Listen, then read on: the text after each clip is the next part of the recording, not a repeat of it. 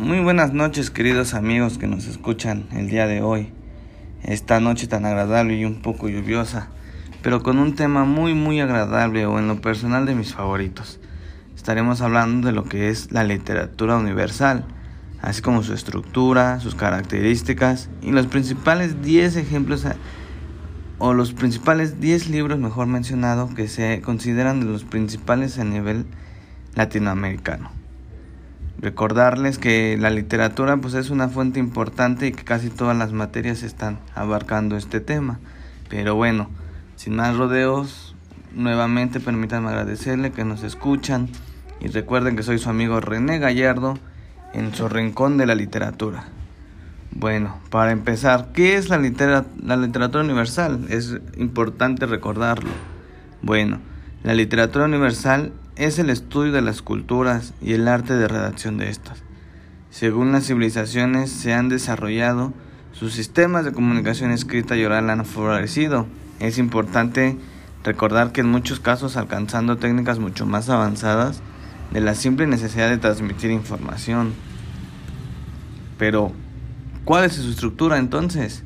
Bueno, la estructura de la literatura universal es el idioma de por sí convirtiéndose en medio de unificación al narrar los actos heroicos, las leyendas y las tradiciones de los pueblos, así logrando su máxima expresión al cantar la belleza de la lengua y los sentimientos de quien la canta.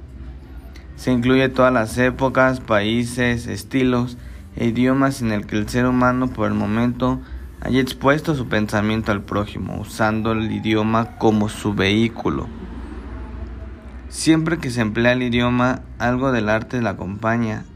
Y sí, amigos, el habla es el arte, es literatura. Qué padre, qué padre, me gusta saber esto. Pero hablemos de las principales características de la literatura universal.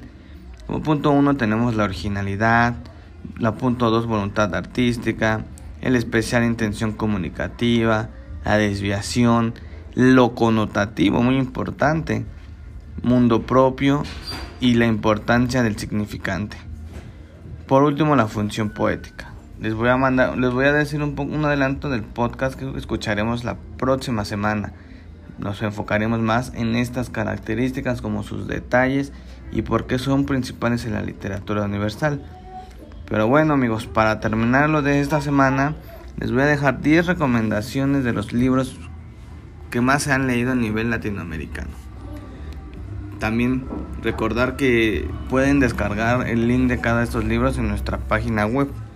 El primero es Cien años de soledad del famosísimo Gabriel García Márquez, Don Quijote de la Mancha de Miguel de Cervantes, Romeo y Julieta de Charpisker, Crimen y Castigo, Los Miserables de Víctor Hugo, también muy famoso, En Busca del Tiempo Perdido, Grandes Esperanzas, un, libro muy famoso de Dante Alighieri que es la Divina Comedia, un libro que nos remota a los tiempos actuales que es 1984 y por último a Sangre Fría de Trump Capote.